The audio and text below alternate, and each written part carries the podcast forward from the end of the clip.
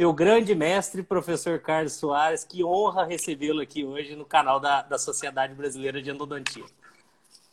Eu, eu que agradeço, Daniel. É um, o carinho que eu e todos nós temos por você, pelo Rafael, pelo Júlio, Orlando, por todos que passaram aqui. Mas hoje a referência tem que ser dada num, de uma forma que reconheça a, a trajetória que vocês estão construindo, né? É, capitaneada pelo Estrela em Goiás e fazendo de uma equipe que é destaque na endodontia brasileira. E eu, quando você me fez o convite, é, e, e eu sempre, quando vou aí a, a, a Goiânia, ao estádio Goiás, eu sempre falo que é um, um prazer muito grande estar com, com vocês, mas eu preciso de, nesse início, agradecer especialmente por isso, pela, pelo carinho, pelo reconhecimento, pela lembrança sempre de nós aqui de Uberlândia e, e agradecer a vocês pelo que vocês deixaram aqui que além da, do reconhecimento profissional, uma ligação pessoal muito, muito boa. Professor, é um pri privilégio sempre falar contigo, né? Eu sempre que tenho oportunidade em público, eu coloco isso. O senhor é um dos, foi um dos grandes responsáveis aí, né, pelo meu crescimento profissional, é uma das grandes referências que nós temos, eu e o Júlio, principalmente, porque estivemos aí juntos, né? E o senhor realmente é, é um exemplo para nós de educador, né? Um, um grande pesquisador, um grande professor, mas principalmente uma pessoa humana fantástica. E que se preocupa não só com os resultados, mas principalmente com o caminho das pessoas, com o crescimento, né, na formação da equipe, de time. Então, nós, nós trouxemos muito na nossa formação do que nós tivemos aí. E sempre que eu tenho oportunidade de falar contigo, eu tenho algo a aprender. E sempre que eu puder né, demonstrar esse carinho imenso que nós temos por ti, nós vamos fazer também. Além disso, hoje aqui representando não o Daniel, mas a Sociedade Brasileira de Endodontia, a qual tem também uma referência muito grande, né, a sua pessoa. O professor Carlos hoje é um dos grandes pesquisadores que nós temos no país, né, uma pessoa que, que, que entendeu a interface entre a endodontia e a reabilitação lá atrás, há muito tempo. Né? Hoje é, é muito comum se discutir essa interface, mas eu, eu até conversava com o Mioto, o Renato Mioto foi um endodontista que vislumbrou e visualizou essa interface também num, num, primeiro momento. A gente fez uma aqui com ele, bem bacana, né? E que ele permeou pela reabilitação. E o senhor já ao contrário, né? Foi um reabilitador, uma pessoa da área da reabilitação que entendeu a importância da endodontia e, e trouxe essa interface, a visão da endodontia e da reabilitação em comum e não em maneiras opostas. Então, é, o que nós sabemos e o que nós construímos hoje de conhecimento se deve muito né, ao grupo de pesquisa de Uberlândia, capitaneado por você, por esse caminho que você trilhou né, nessa interface. Então, hoje eu tenho certeza que os endodontistas vão aproveitar muito né, os ensinamentos e o conhecimento, porque é o conhecimento de quem produziu esse, né, essa, esse conhecimento científico atual, não simplesmente de transmissão, mas principalmente de produção do conhecimento qualificado que é o que a gente tem buscado nesse projeto. Então, fico muito feliz de estar aqui contigo hoje.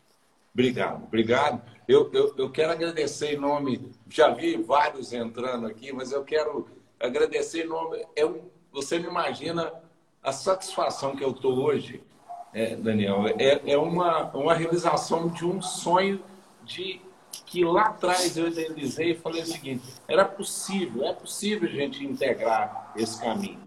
Mas com a endodontia, e aí eu cito alguns que eu vi entrando aqui, professor Marcos Húngaro, o Gavini, o Manuel, né, o, o, o Tonomaro, são pessoas que são referência no mundo todo e que hoje a, a, passou a entender que tudo isso que nós fazemos precisa trabalhar junto.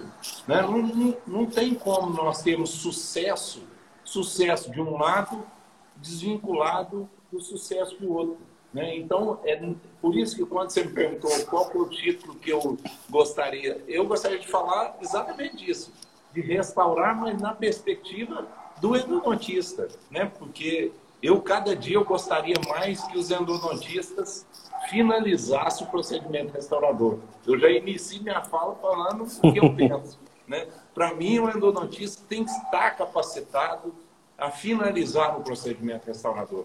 Porque ao restaurar um dente, ele está finalizando um processo de reabilitação da perda da, da, da, do estado natural que existia anteriormente. Né? Então, você mencionou uma coisa que eu acho que é interessante para a gente começar essa conversa. Falar disso hoje é muito bom e eu não sinto é, é, só satisfação de, de, de, ver isso. Eu sinto satisfação de ver que esse, essa visão permeia hoje a maioria. Né? Então, isso não tem que ser trazido como um privilégio de um ou de outro. Isso tem que ser trazido para o benefício da odontologia. E a odontologia brasileira, eu acredito nisso. A ciência brasileira foi protagonista dessa mudança de perspectiva de restaurar um dente tratado odontologicamente, de parar de recobrir custo de todo dente tratado odontologicamente, né? de tudo isso que nós vamos é, terminar essa conversa turma. Estou muito feliz também, é um prazer, é, e eu agradeço em nome do presidente da, da, da, da sociedade, o professor Marcos Húngaro, né? Isso. Não, não, professor não, Marco Húngaro, professor Gavini, vice-presidente, professor Mário Tanomaro também, diretor, estão todos aí com a gente, acompanhando. Eu, eu, um grande abraço para todos. É. E essa ideia da, de, de agregar, né, de, de trabalhar uma odontologia é, de união, né, em termos nacionais, internacionais, e dentro da endodontia, isso tem sido muito forte, tem sido capitaneado pela sociedade, nas pessoas né, do professor Marco, professor Gavini, professor Vivan, professor Mário Tanomaro, Celso Caldeira, eles estão à frente da sociedade e têm trazido esse conceito de união, né, de, de todas as tribos estarem juntas para que a gente realmente avance é, dentro de uma endodontia, não mais é, só acadêmica, mas principalmente de aplicabilidade clínica. Né? Então, que esse conhecimento científico, que é fantástico, que a odontologia brasileira, ela, como você falou, ela é pioneira e ela é protagonista, que chegue ao clínico, né? a, ponta, isso. a trincheira. Isso. E isso a gente precisa fazer por meio de sociedades científicas, e é o que eles têm trabalhado e feito com, com muito louvor aí, tem alcançado resultados muito bacanas. E a sua é, presença aqui hoje, ela, é, ela é, é um ponto importante para isso, né? de união eu... e de mostrar para o clínico o que, que nós devemos fazer. É, eu, eu acho que esse... Oh, Renato, o, o, o, um abraço para ele. esse momento, eu acho que ele tem trazido... Se tem algo de bom que a gente pode tirar de tudo isso, é esse momento.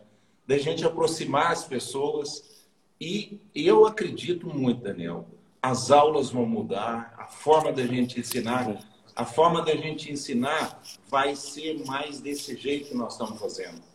É, as pessoas estão vendo que aprender dessa forma, conversando pessoas é, com, com expertise diferentes, complementares, elas formam melhor a, a, o caminho e o clínico está tendo uma oportunidade imensa né, de. E eu tenho que dar os parabéns à iniciativa, à capacidade. Vocês inovaram mais uma vez. Né? Eu já fiz minha inscrição, fui lá, entrei no, no, no, no virtual, é fantástico. Então, vocês estão de parabéns, sociedade está. É um, é um, um momento especial para a odontologia brasileira.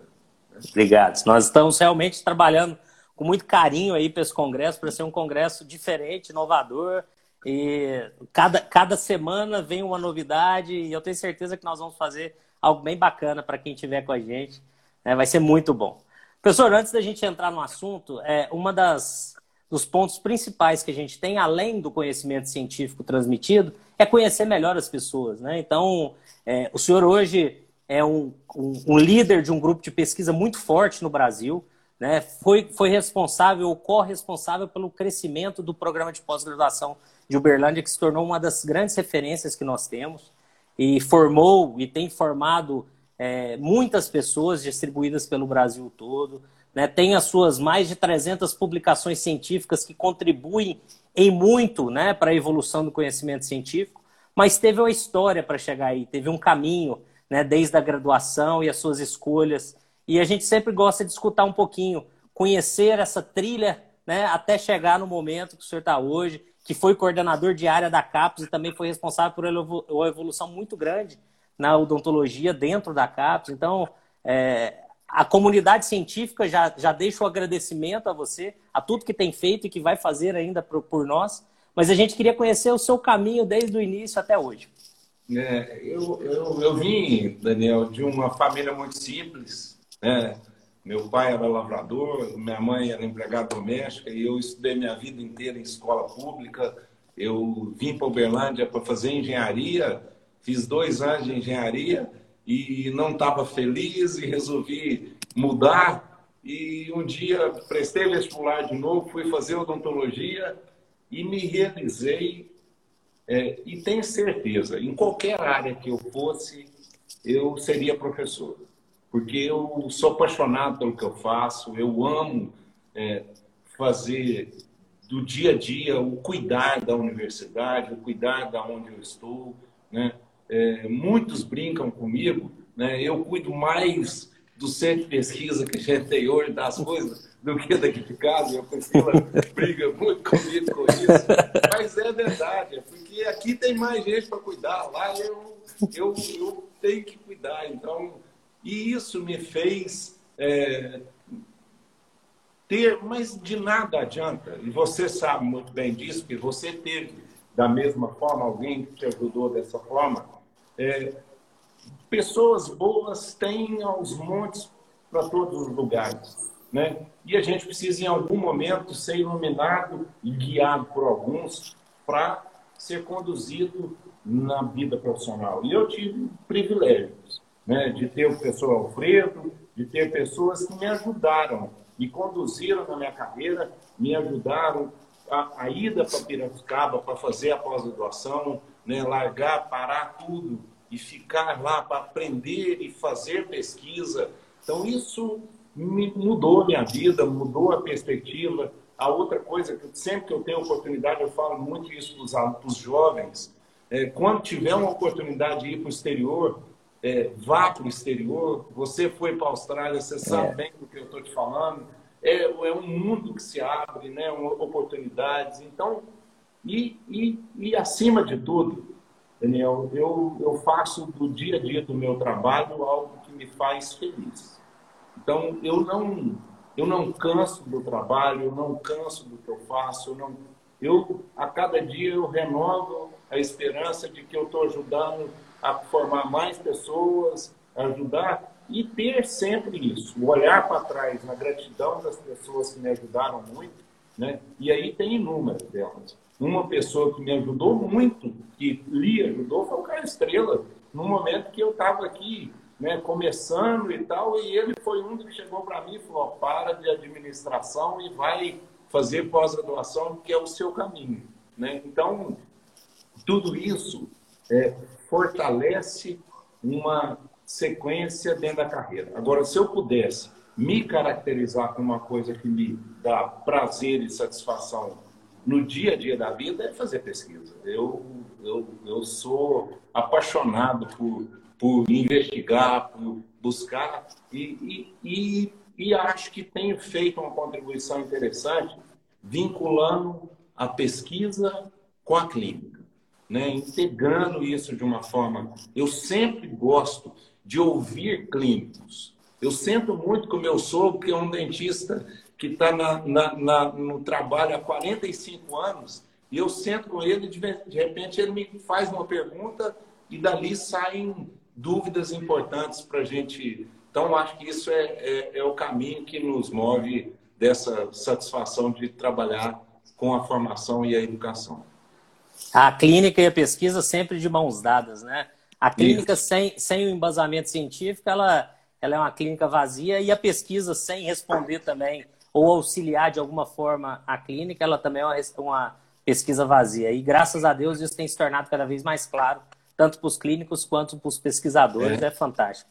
E a gente vê e nota mesmo essa paixão sua pela pesquisa, e não só isso, professor, a, a capacidade fantástica de, de raciocinar em cima dos trabalhos e das dúvidas e buscar alternativas de resposta. Aquela banca que nós tivemos aí recentemente, antes dessa pandemia maluca, né? Foi logo antes da gente começar isso, eu tive aí com a, com a Veridiana, contigo, e eu falava isso com ela, né? Durante a banca, nos seus questionamentos, já sugestões de novos trabalhos. Isso é, é a vida do pesquisador, realmente, aquele pesquisador nato, a gente nota isso quando conversa contigo sempre.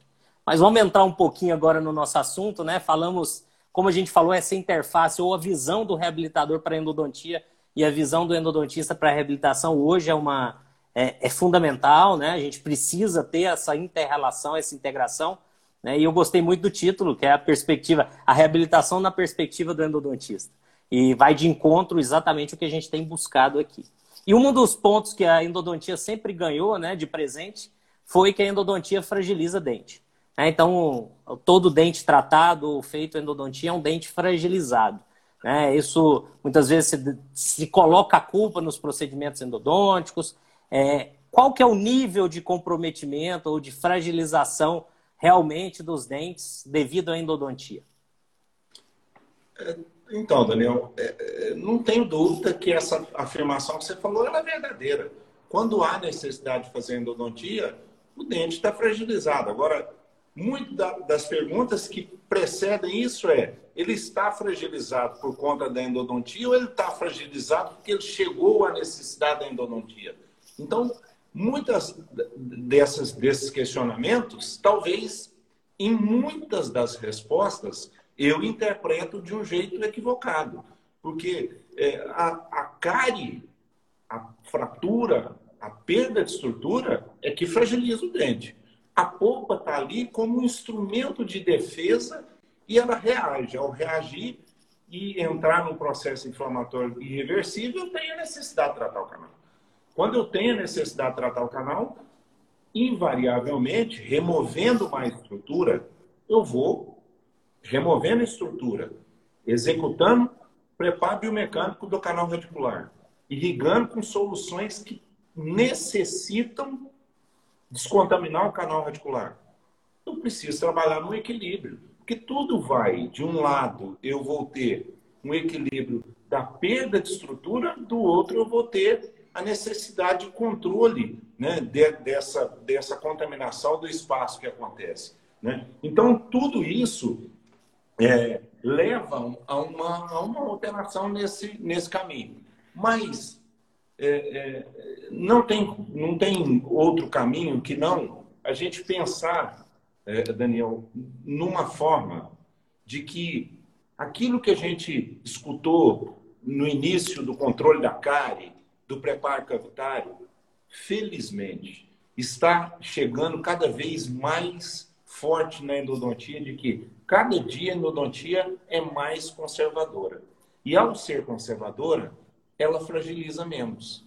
Ao usar instrumentos que mudam a biomecânica da sua ação, que muda a composição de uma liga de um instrumento, que facilita a biomecânica da rotação para desgastar menos em áreas fragilizadas. Tudo isso, todo esse complexo, melhora a atuação. Então, eu, eu vejo assim: vai fragilizar, não tenho dúvida. Mas vai fragilizar talvez mais na mão de quem não executa corretamente. Então, o que nós temos que hoje, talvez mais, e aí eu acho que você, com a formação que vocês têm, vocês daí, e a endodontia desse grupo que eu vejo à frente da, da sociedade hoje tem.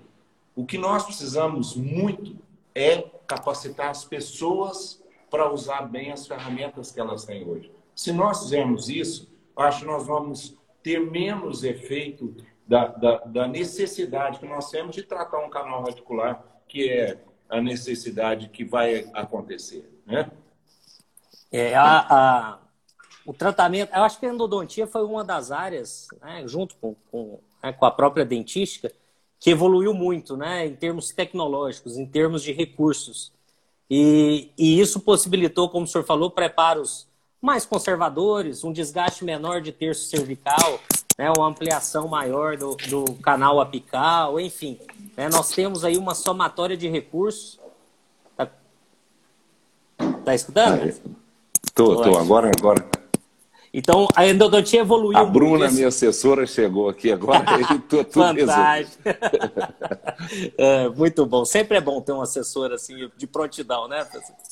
Mas a endodontia evoluiu muito e esses conceitos também precisam evoluir.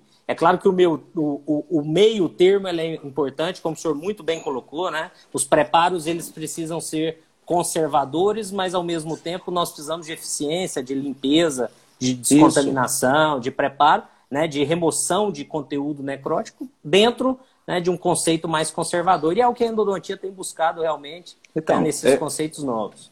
Por exemplo, Daniel, é, é, tem como executar um bom tratamento odôntico sem utilização de uma irrigação com hipoclorito, com EDTA, com um, o uso é, obviamente que não. Eu preciso descontaminar o canal, porque o canal está contaminado. Eu tive um processo inflamatório, infeccioso, que contaminou aquele espaço e eu preciso é, devolver uma, uma saúde àquele espaço.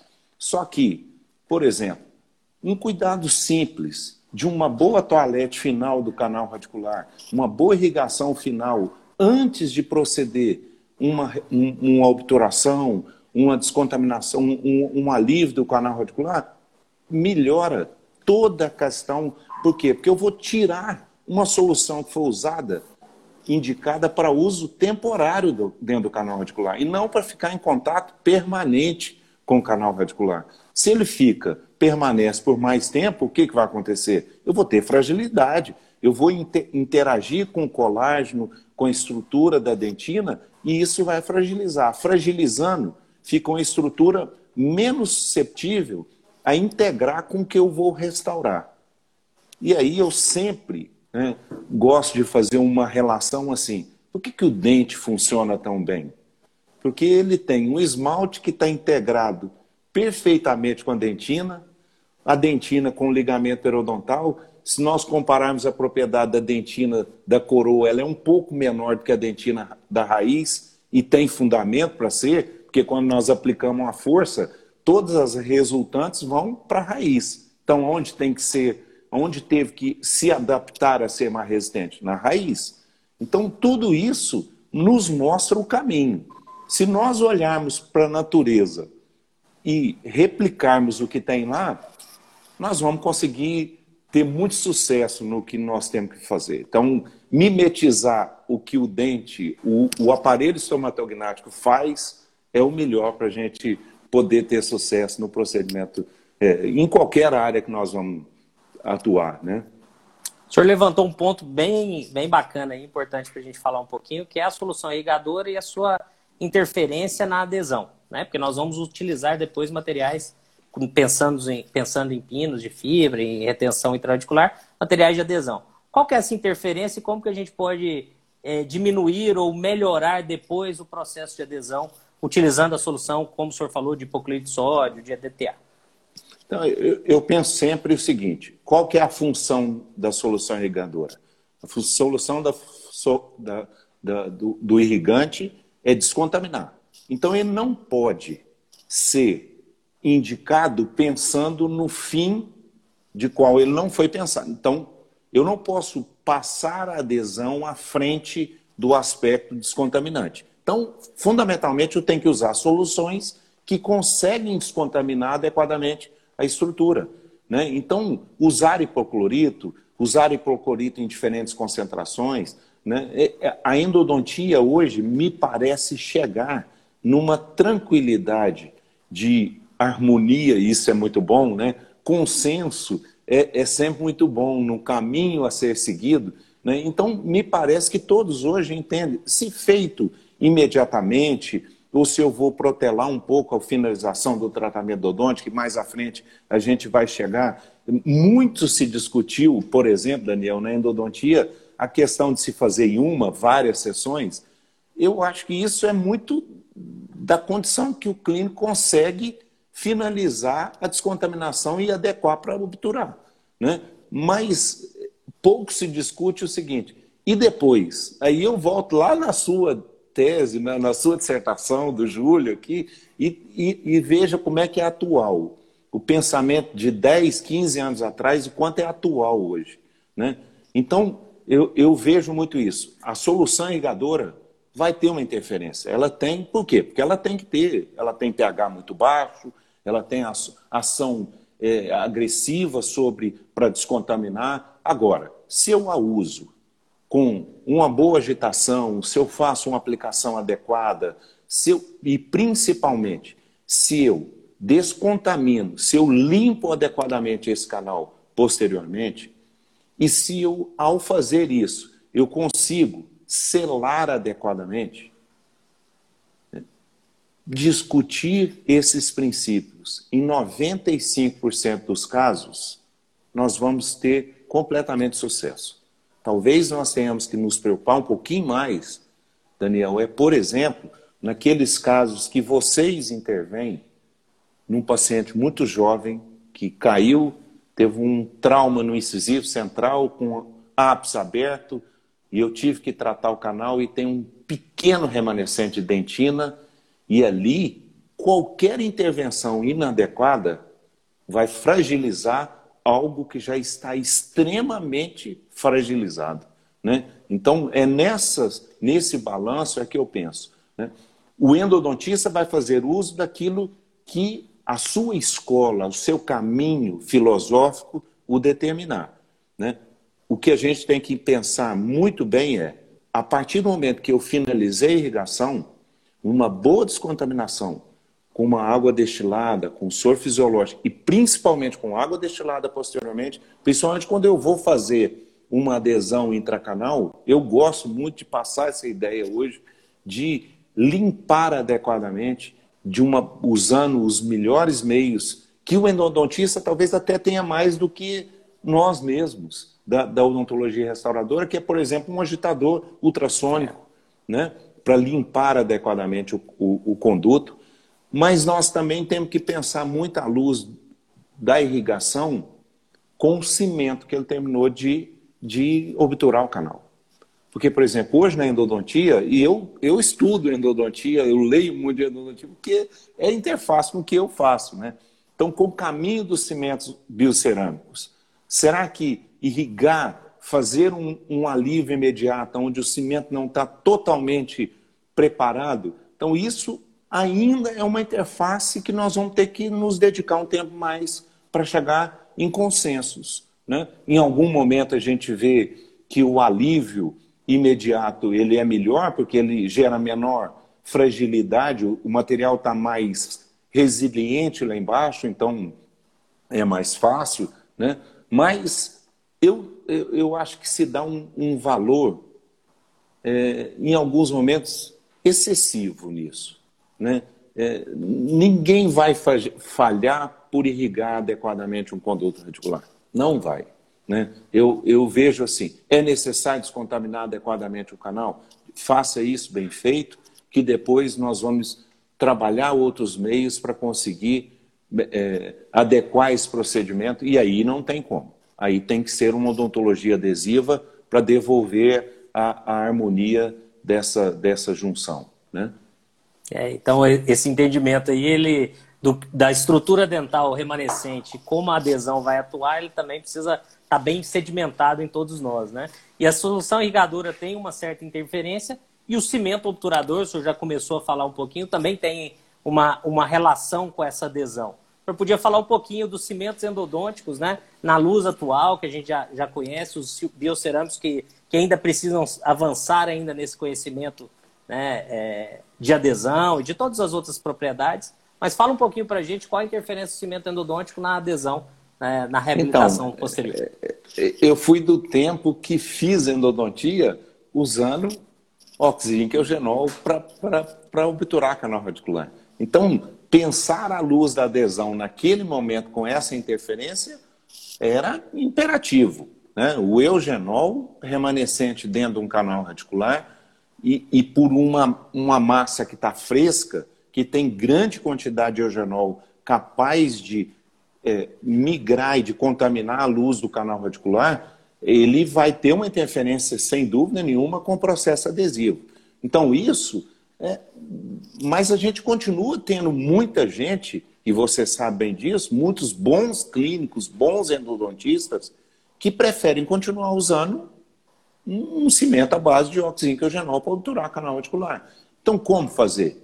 É, como que ele pode minimizar esse efeito? Protelando o momento de cimentar um pino dentro de um canal, de restaurar definitivamente esse dente. Né? Por quê? Porque se eu passo 15 dias, é, os trabalhos mostram, né? a literatura mostra, nossos trabalhos mostraram isso há cerca de 8, 10 anos atrás, que quando eu retardo um pouco isso, é, eu tenho quase que a liberação total do eugenol, eu não tenho problema. Muito bem. Aí foram evoluindo, vieram cimentos à base de hidróxido de cálcio, e que eu achava-se que era a solução permanente para isso. Tem as suas vantagens no aspecto, mas tem uma outra desvantagem, que esse material, e eu penso sempre, eu gosto muito de falar, Daniel, numa perspectiva do qual eu acredito, que é assim, a minha perspectiva, eu gostaria que, quanto mais rápido finalizasse o canal, se cimentasse o pino. Então, é nessa perspectiva que eu tento ler e achar caminhos para falar, é desse jeito que é o melhor caminho para a gente fazer.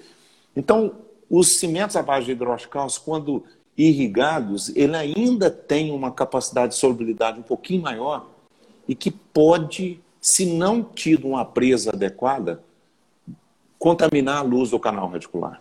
Então, nos trabalhos, por exemplo, quando a gente compara Cilia 26 com H+, os, os, os dentes tratados e obturados com H+, tendem a mostrar um pouquinho de melhor resultado numa, numa cimentação imediata do que com os cimentos à base de hidróxido de cálcio. Eu não vou entrar e não tenho a menor pretensão de olhar na luz de vocês e falar qual é a melhor opção para ser feito. Né?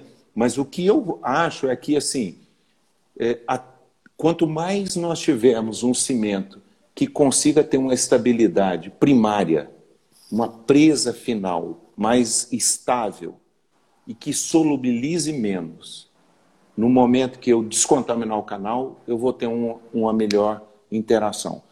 E aí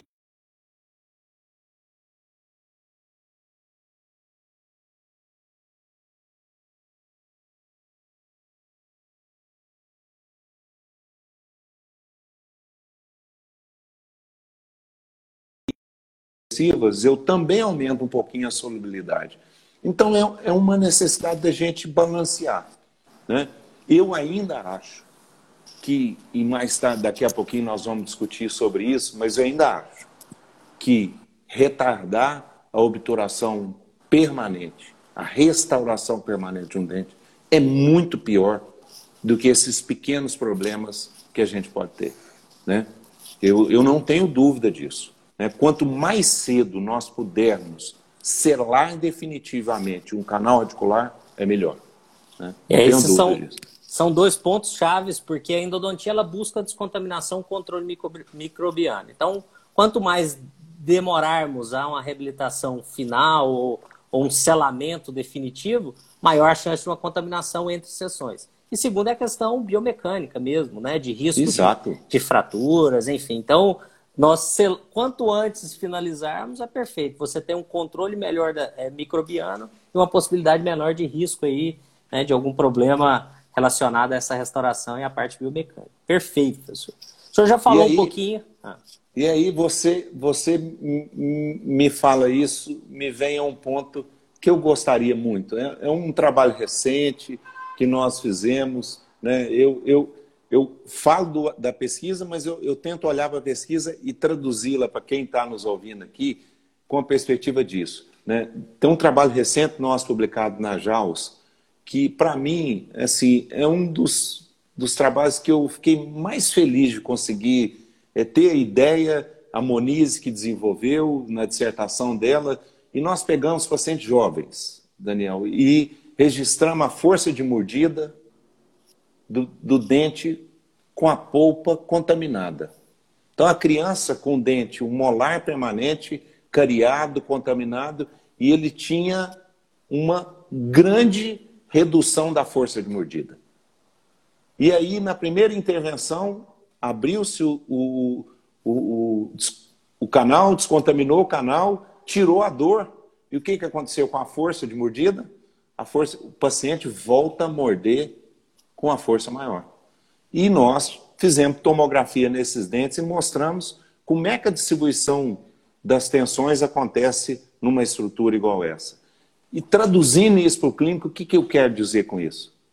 Que se nós pegarmos um molar de um paciente fragilizado, tirarmos a dor, que é, a, é o controle biomecânico para falar o seguinte: não morda forte, porque o meu dente está fragilizado.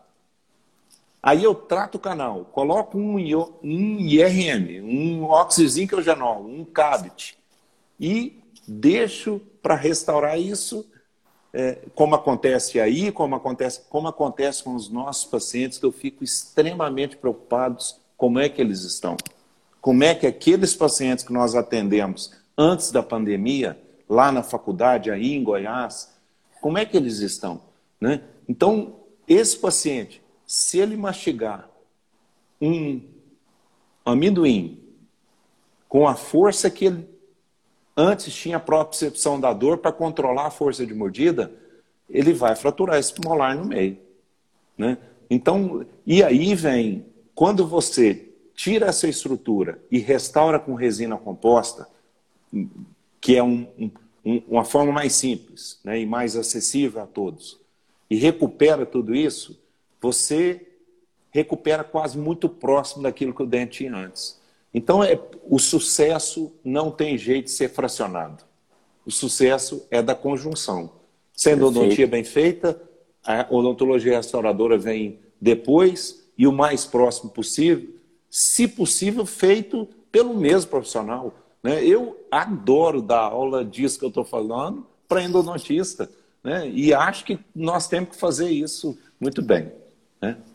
Sensacional essa, esse fechamento, porque é é um conjunto, né? É o conjunto da obra, vamos assim dizer. O senhor até é, me deu um gancho aqui é, sobre esse trabalho, porque é um dos trabalhos que o senhor me enviou, o senhor me enviou três trabalhos né, considerados chaves dentro desse assunto nosso, e nós criamos recentemente esse canal do Telegram da Sociedade Brasileira de Endodontia, ela criou agora, no final de semana, em que nós vamos justamente disponibilizar esses conteúdos, né? Então, tudo que a gente discutir aqui na live, nós vamos trazer e levar para esse canal Parabéns. do Telegram, para as pessoas terem acesso, lerem os Isso. artigos.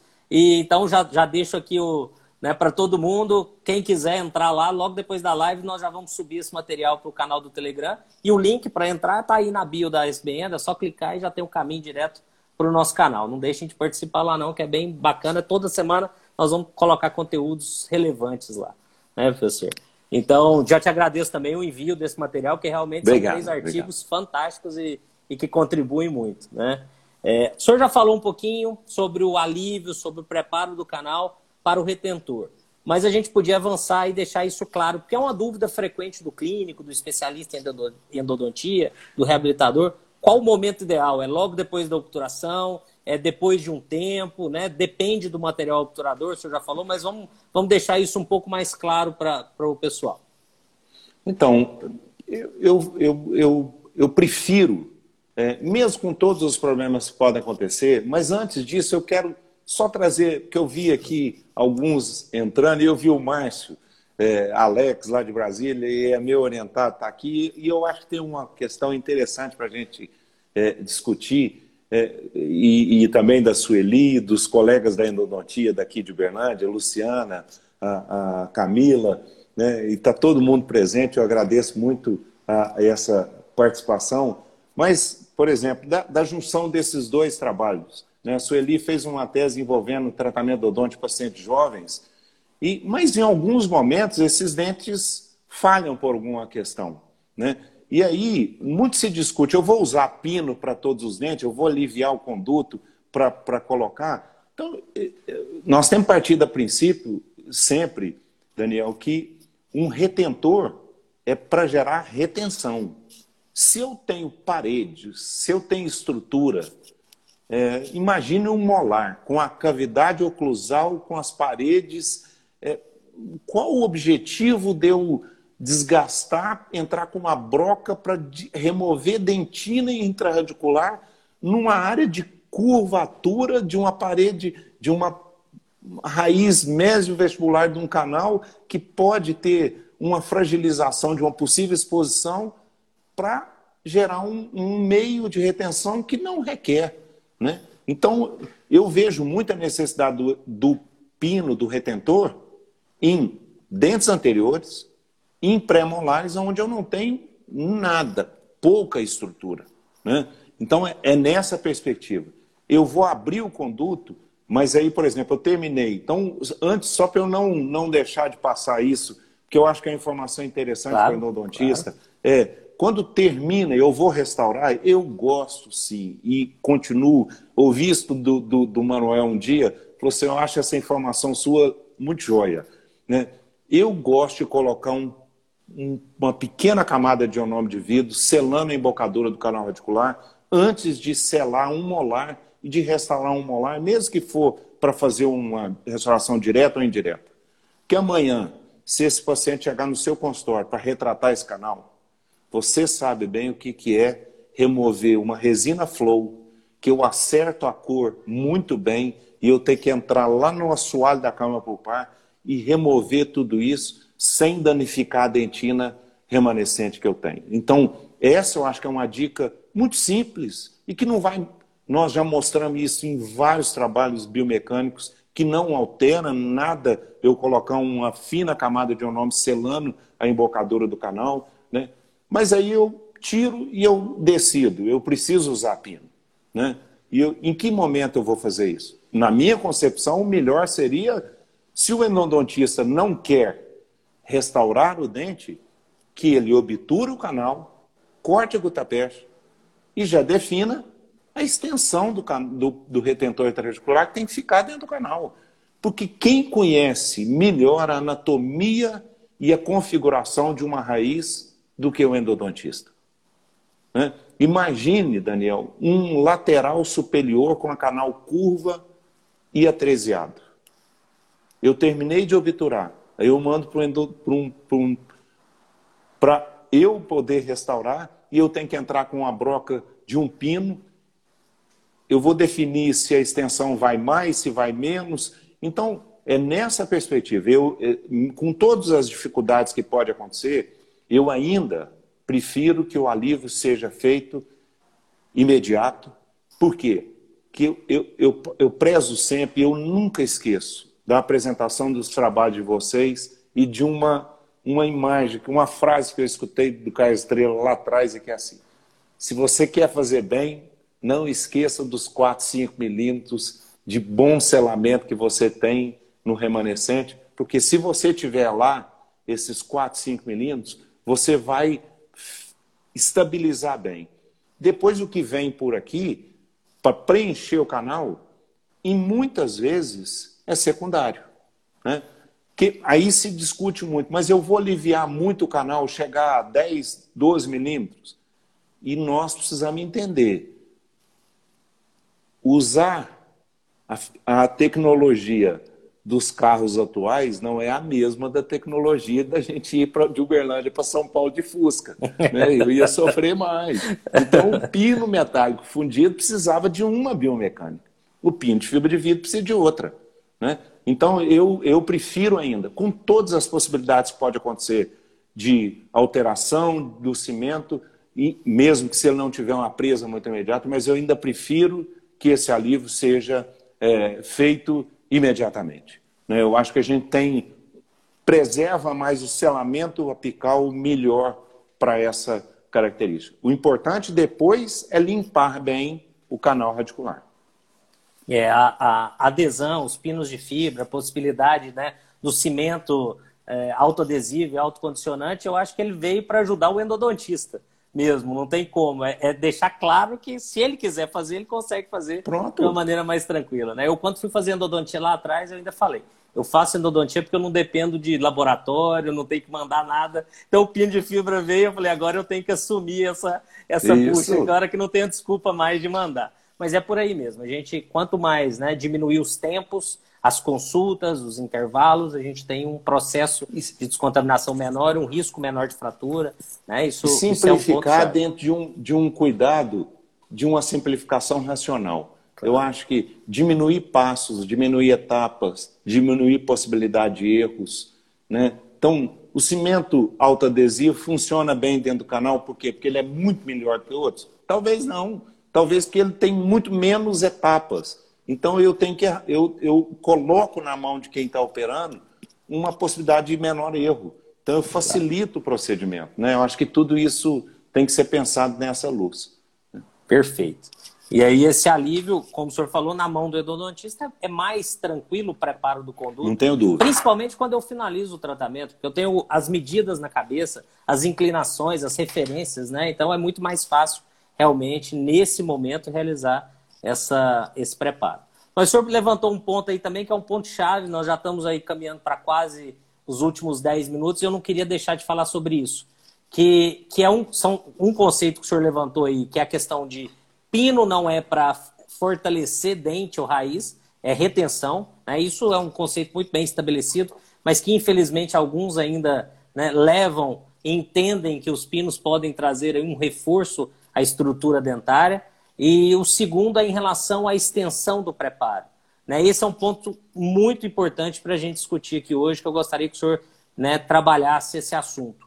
É, o pino metálico tem alguns parâmetros de preparo que nós aprendemos lá atrás. Mas isso. o pino de fibra ele tem outros parâmetros. Então, o senhor podia falar um pouquinho sobre isso para a gente? É, é, é, é um princípio biomecânico claro. Se eu tenho uma estrutura rígida que não está aderida, para sustentar um prédio eu tenho que fazer uma fundação profunda.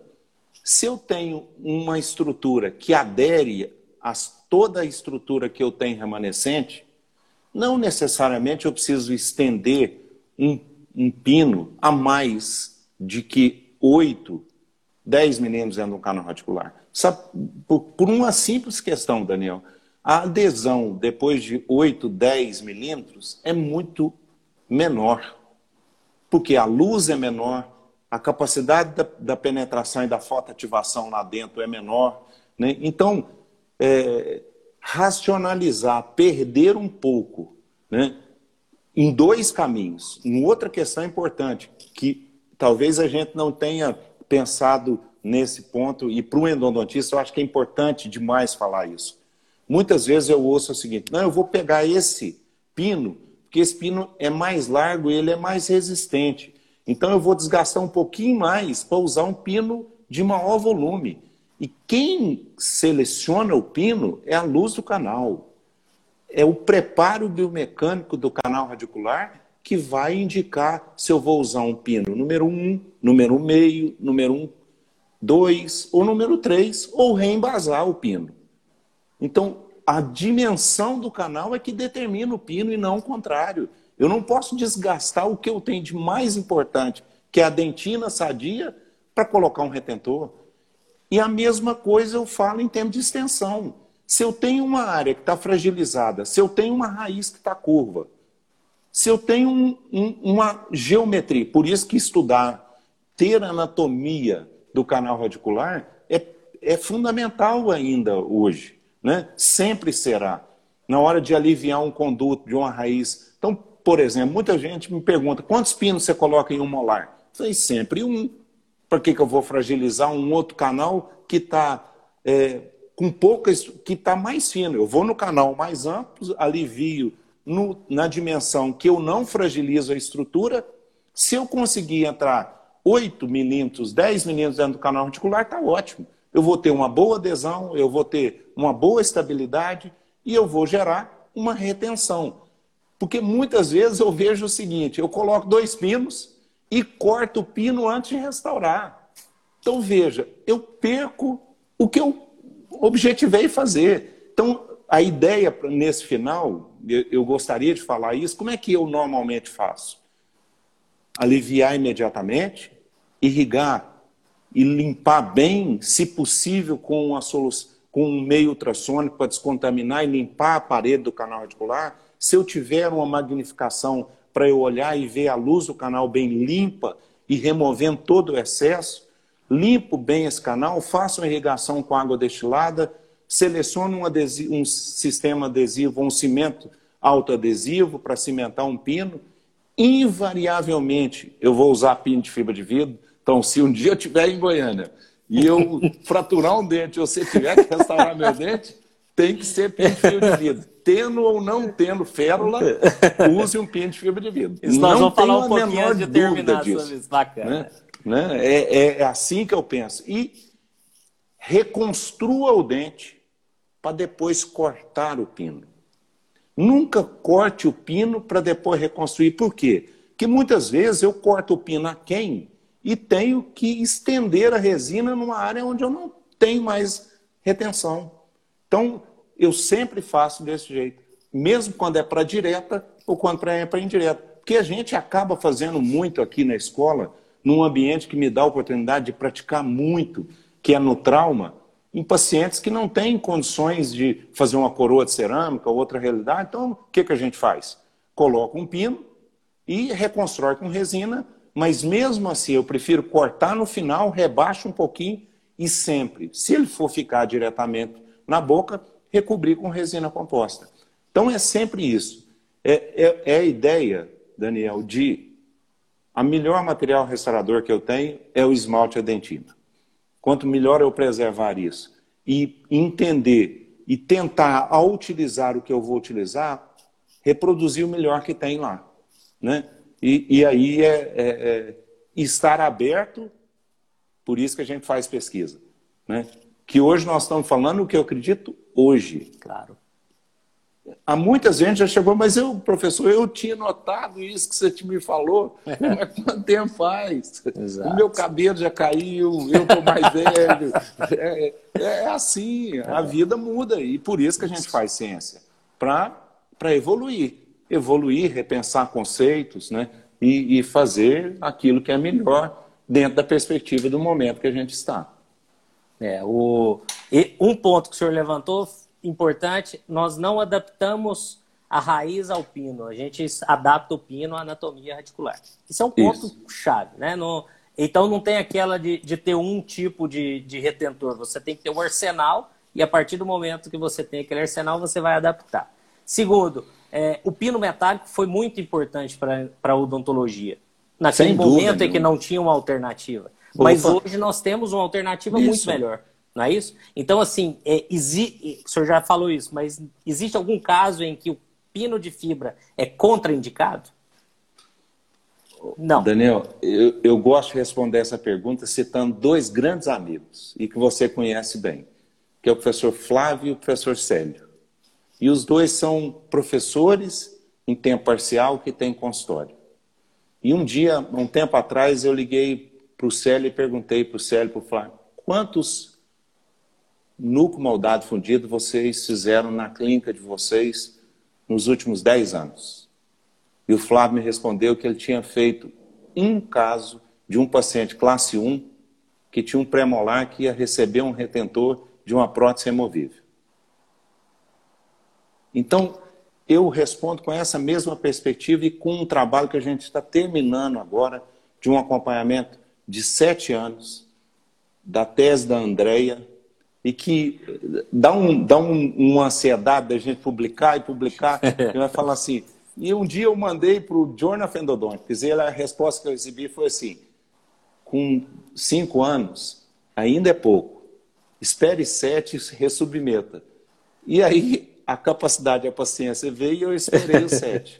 E nós Cara. restauramos cerca de 80 incisivos centrais e laterais superiores um grupo totalmente sem férula e um parcialmente com férula. E o, nós estamos com sete anos de acompanhamento e nós não temos nenhuma diferença no comportamento entre a presença ou a ausência de férula quando restaurado com pino de fibra de vidro. Então, isso é, é mais uma influência. É claro, é óbvio que se eu tiver a férula, o desempenho é melhor com núcleo moldado fundido e com pino de fibra de vidro, é. independente. Agora, se eu imagine um dente fragilizado e eu colocar um núcleo moldado fundido, eu estou colocando uma cunha, né? Nós somos daqui da roça, a gente sabe muito bem como é que é isso. Você vai lá rachar uma lenha, o que, que você faz? Você pega é. uma cunha e bate nela. Exatamente. A madeira parte no meio, se está seca. Então é essa perspectiva do que a gente pensa. Eu penso muito assim, eu, eu acho que o caminho é restaurar com materiais que têm modulacidade similar àquele que eu estou restaurando. Então, se eu estou restaurando dentina, é modulacidade similar à dentina. Se eu estou restaurando esmalte, qual é o melhor material para restaurar esmalte? Cerâmica. Né? E por que, que é a cerâmica? A cerâmica comporta exatamente como o esmalte. E o, o pino, exatamente como a dentina. Mas para aquele paciente que não tem, eu vou usar resina na superfície oclusal e fazer essa restauração. Então, eu, eu penso, é, é, essa filosofia que eu é, é, ajudei a construir e acho que o, o caminho está se mostrando que ela não está errada. Né? Não está. É, o que acontece, tem uma, uma referência, dá em um minuto eu vou falar desse. O que muito traz o problema, Daniel, é a falta do treinamento. Tem um trabalho de clinical network feito nos Estados Unidos que pegou clínicos e colocou para fazer pino e fibra de vidro no moldado fundido e o nuco moldado fundido funcionou um pouquinho melhor. Mas por quê? Porque esses profissionais não estavam treinados ou capacitados a fazer adesão dentro do canal. Então eu quero fazer, o que, que eu tenho que fazer? Ir para a SBN, participar de, de educação continuada, me qualificar adequadamente, né? estar continuamente aberto a aprender. Se eu fizer isso, eu vou dar conta de utilizar aquilo que de melhor tem para ser feito. É, as técnicas são diferentes, você não pode transferir uma, um conceito para o outro, e isso, isso demanda capacitação, demanda estudo, né? o investimento, a gente sempre diz isso, né? o investimento no, no conhecimento é o melhor investimento que você pode fazer, que você nunca vai perdê-lo, né? e precisa desse conceito. Senhor, nós já estamos entrando aí nos últimos minutos, né? os últimos dois minutos, é, eu gostaria inicialmente de agradecer imensamente esse bate-papo nosso. Sempre falar contigo é, é, traz uma alegria e um crescimento profissional e pessoal muito grande. Já falei no início e reitero aqui a admiração que nós temos por você, por tudo que você construiu né, dentro da odontologia, é, como exemplo que você é de educador, não só de, de pesquisador, de, de professor, mas da união de todos esses conceitos. Né? E, e, eu e o Júlio, falo por nós dois, como eu disse, porque estivemos juntos né, contigo aí, temos muita influência da sua, da sua capacidade, dos seus ensinamentos, então fica sempre esse agradecimento. E a sociedade também se sente muito orgulhosa de recebê-lo aqui hoje. Né? É, um, é um, uma honra para nós ter alguém tão importante da, da área da pesquisa e da reabilitação nos ensinando um pouquinho mais, elevando a endodontia e trazendo conceitos atuais, construídos pela pesquisa brasileira e que estão ditando aí o caminho da, da reabilitação dos dentes tratados endodonticamente. Então, eu deixo o meu agradecimento e te passo a palavra para você finalizar aí a sua fala. Eu, eu agradeço muito. Agradeço a todos que tiveram presente, a todos os amigos, os colegas, os alunos.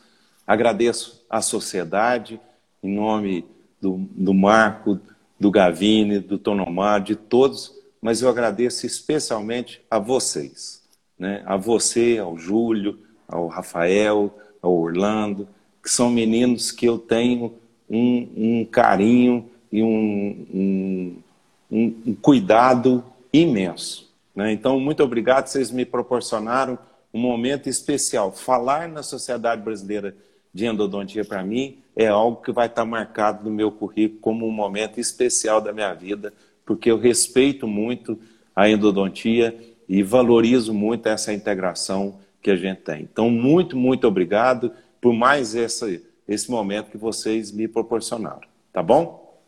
Precisando nosso... de nós, nós estamos sempre à disposição. Sempre juntos, professor. Fica aqui o nosso agradecimento. É, a vantagem é que essa live vai ficar salva aqui no IGTV, nos canais de podcast, então nós vamos poder escutar e escutar mais vezes né, tudo que você deixou aqui de contribuição para todos os endodontistas. Um grande abraço e espero passar